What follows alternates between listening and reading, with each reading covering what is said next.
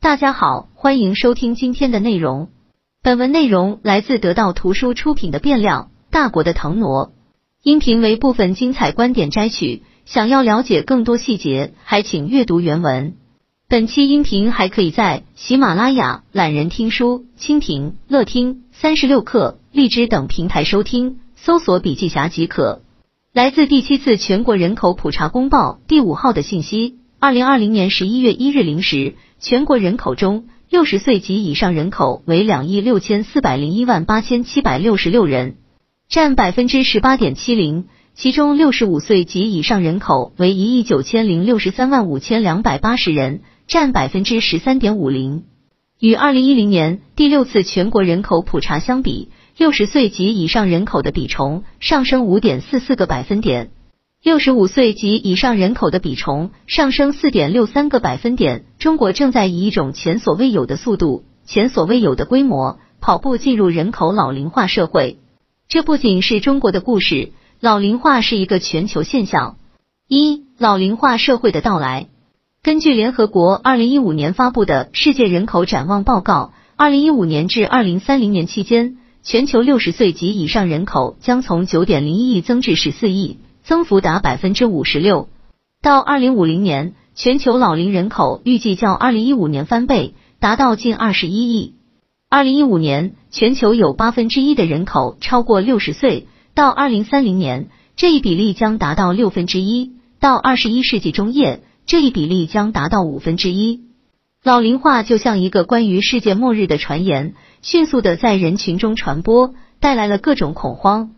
人们担心老龄化社会没有人工作，没有人交税，没有人当兵，老年人越来越多，年轻人越来越少，社会保障体系终将承受不了重负，轰然倒塌。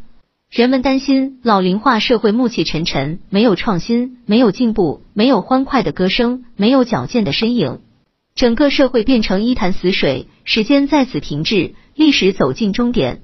从本质上说，老龄化之所以成为社会问题，乃是一种成功的失败。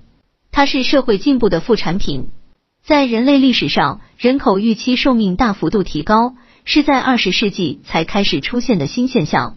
据说，古罗马时期的人口预期寿命是二十五岁，到了一九零零年，全球人口的预期寿命也只有三十岁。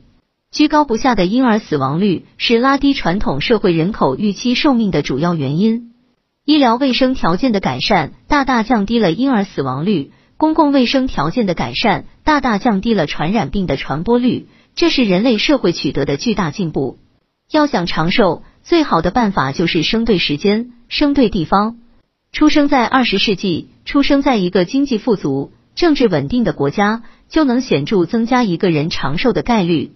进入二十一世纪，人口预期寿命进一步提高，你的预期寿命也会跟着水涨船高。事实上，当你阅读这本书的时候，你长寿的机会也在增加。我们每活一个小时，人类的平均寿命就会增加十一到十五分钟；每活一天，人类的平均寿命就会增加五个小时。当然，这也带来了一个巨大的挑战：全球人口已经达到七十七亿。预计到二零五零年将达到九十七亿。如果按照目前人口预期寿命不断提高的速度，那么到了二零五零年，世界人口将比一九零零年多了约五千亿年寿命。这意味着一个老龄化世界，让地球必须负担多出来的数千亿年人类集体生命。假如不改变现有的约束条件，老龄化社会遇到的问题的确无解。想找到解决老龄化问题的办法。就要学会从正反两方面去看。从一方面看，老龄化是一个社会的负债；但从另一方面看，老龄化也是一个社会的资产。如何才能把负债变成资产？那就要善于运用腾挪策略，找到破局点，设计新规则，迂回的解决看似无解的难题。这意味着，我们首先要学会从资产端审视老龄化。那么，从资产端，我们能看到哪些机遇？二。老龄化社会带来的机遇，一巨大的商业机会。退休老人的收入水平处于生命周期的高原区，老人也是大部分资产的持有者。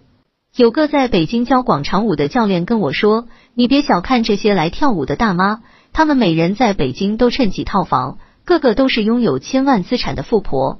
老人的潜在购买力也不容忽视。有个投资人告诉我，小孩上课，女人化妆，男人喝酒，老人吃药是四大刚需。老人是医疗保健产品的最大消费群体。住房市场上，老人是主要的交易者。有的老人要买房养老，有的老人要卖房养老。旅游从业人员早已发现。退休老人是他们的重要客源，坐游轮的大多是老人，在节假日之外出门旅游的也大多是老人。东京迪士尼乐园开始举办花卉展览和马戏团表演，出售老年人年票。老年大学比中小学生的培训班还要火爆，一到开放选课的时候，网站往往瞬间宕机。老人群体是互联网时代最后一个待征服的巨大市场。新冠肺炎疫情之后。涌现出一批以老人为主要用户的 App 应用程序，教老人跳广场舞的糖豆，教老人制作影集的彩饰、小年糕，老年文艺爱好者的聚集地。每天，老人自己的直播平台老幼直播，专门查公交行程的车来了。就连原本是年轻人玩的潮物，也成了老人的玩具。哈雷摩托吃惊的发现，买车的年轻人越来越少，老年人越来越多。年轻骑手觉得这种巨大而笨重的车是老古板骑的，老人却觉得骑上哈雷摩托仿佛就能找回放飞自我的青春。二巨大的人力资本，我们来反思一下老龄化给社保体系及个人财务带来的冲击。这并不单纯是因为退休之后没有收入，只有支出的时间更长了，而是因为伴随着老龄化，人的生命周期模式发生了深刻变化。先看一下传统的生命周期模式。我们设想一个出生于一九六五年的中国人，姑且给他起个普通的名字张伟。张伟十八岁上大学，二十二岁大学毕业参加工作。假设他二十五岁有了孩子，按照当时的计划生育政策，他只能有一个孩子。当张伟四十三岁的时候，他的孩子上了大学。这时候，张伟恰好处于一生事业的巅峰。从四十五岁到六十岁，他有大约一五年的时间为退休后的生活储蓄。二零二五年，张伟到了退休的年龄。此时，中国男性的平均寿命大约是七十五岁。据此推算，张伟恰好可以用十五年的时间储蓄，再用十五年的时间把这些储蓄花掉，退休生活不会给他带来太大的压力。再看看张伟的孩子，他出生在一九九零年。姑且给他起个流行的名字，张雨婷。二零二一年，雨婷三十一岁，她已经读完大学，换了几个工作，换了几个男朋友。刚读完 MBA 工商管理学硕士，结了婚，跳槽到了现在的企业。三十而立，雨婷的生活和事业进入了正轨。再过几年，她会考虑生孩子。假设她三十五岁生一胎，三十八岁生二胎，等她五十三岁的时候。家里的老大上大学，五十六岁的时候，家里的老二上大学。虽然雨婷已经很努力了，时光却在后面不停的催促她。两个孩子上大学后，家里的经济压力陡然增加，但他已经到了快要退休的年龄。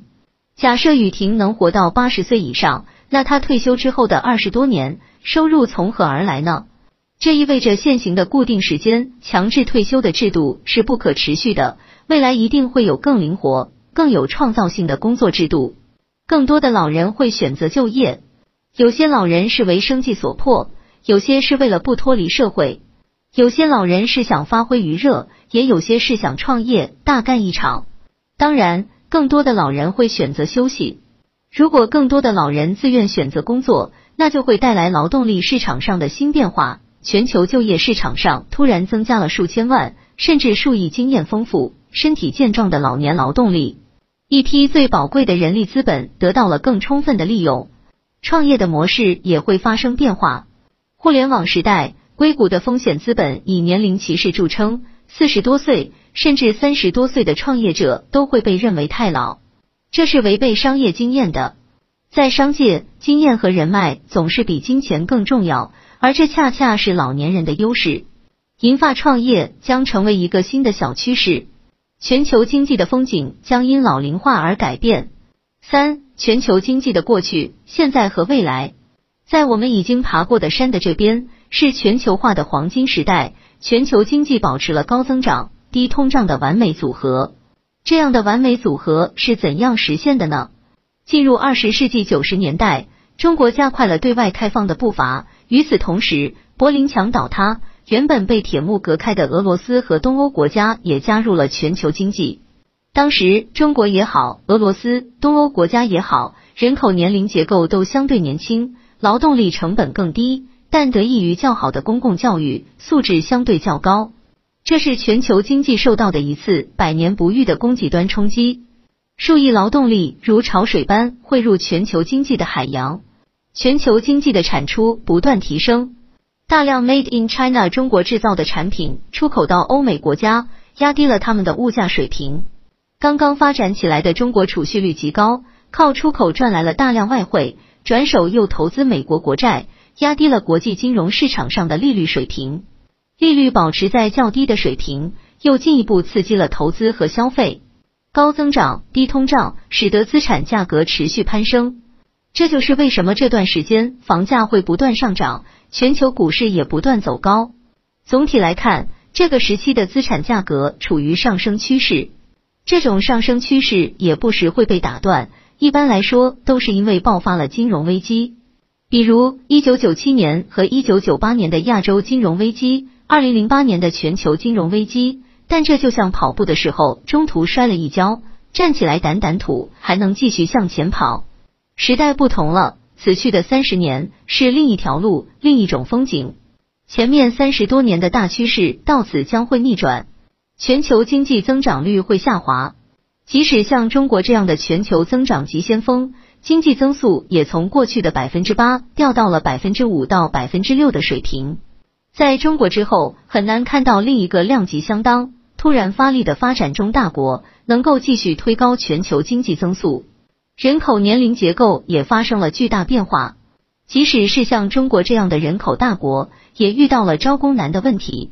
伴随着劳动力成本的上升，低通胀难以保持，老龄化社会的储蓄率会下降，老年人要把积蓄花掉。曾经担任美联储主席的伯南克抱怨过全球储蓄过剩，他认为这是导致全球经济失衡的重要原因。就算曾经有过全球储蓄过剩，如今也烟消云散了。储蓄减少，而投资并未随之减少。相反，为了应对老龄化社会，需要更多的社会投资，于是利率会上升。利率上升，则进一步抑制投资和消费。全球经济再次陷入总需求不足的困境。此去的岁月里，全球经济大体是一冷难热，低增长、高通胀，全球资产价格需要重估。展望未来的资产价格，可能会看到一个持续低迷的走势。当然，有可能间歇性的出现资产价格上涨，那是泡沫。泡沫的起因很可能是对新技术革命盲目乐观。投资者曾经热捧人工智能。但人工智能短期内无法找到成熟的商业应用场景，于是很多互联网企业的人工智能实验室人去楼空。投资者依然热捧自动驾驶，但自动驾驶在未来五年甚至十年内都难以真正落地。是的，新技术革命确实有可能在我们有生之年降临，但技术进步是个慢变量，它来的没有那么快。在我们和新技术革命之间，还差一个巨大的泡沫。四。对于未来的猜测，山那一边的风景则大不一样。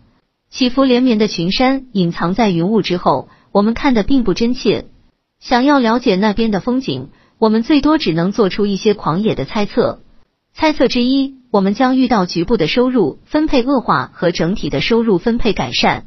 局部的收入分配恶化会出现在老人群体内部。有能力、有意愿一直工作下去的老人，能获得更高的收入。这些工作岗位大多是与脑力劳动有关的，没有办法推迟退休年龄的老人，老年生活会更贫困。他们大多是从事体力劳动的，过早的透支了自己的身体。整体的收入分配改善发生在两代之间，年轻人越来越少，劳动力的相对价格提高。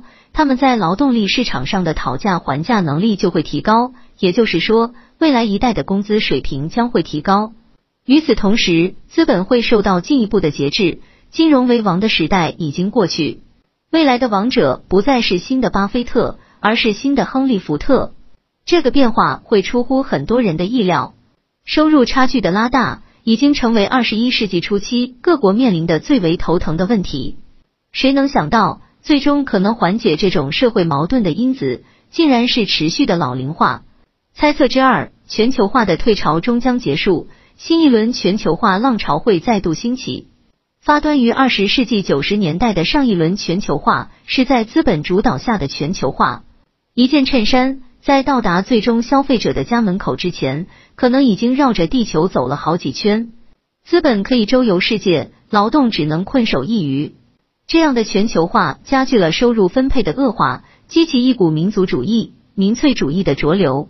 但一个基本的事实是，全球人口年龄结构高度失衡。发达国家人口老龄化程度更高，发展中国家人口相对年轻。发达国家如果不对发展中国家进行投资，就无法获得足够的收入养活国内的老人。发达国家如果不引进大量的发展中国家年轻劳动力，就没有足够的人手照顾国内的老人。西班牙的小镇里已经迁来了一大批摩洛哥人、厄瓜多尔人、印度人和孟加拉国人。菲律宾最大宗的出口商品是护士，就连不愿意引进移民的日本，也不得不想办法吸引来自巴西和秘鲁的日裔劳工。劳动力的全球迁徙将是下一轮全球化最与众不同的特色。猜测之三：老龄化社会是一个越来越有依赖性的世界，它将导致越来越高比例的人口投入到越来越多的照顾他人的事物上，更多人的职业会跟照顾他人有关。人们生活中的更多时间会用来照顾他人，这种生活方式的改变不仅会影响到就业结构，也会影响到一个时代的主流社会价值观。一个能够正心诚意做好老吾老以及人之老，幼吾幼以及人之幼的社会，才会在老龄化的世界里更有吸引力，更牢不可破。这不仅会带来一个社会内部的价值观转变，也会让人们更多的反思来自西方的个人主义。自由主义价值观，或许一度被奉为圭臬的个人主义将会衰落，未来的全球文化将更强调家庭、社群和集体。亲爱的听众朋友，今天的分享就到这里，感谢您的收听。有任何感想和建议，您都可以在评论区留言。新商业干货就看笔记侠。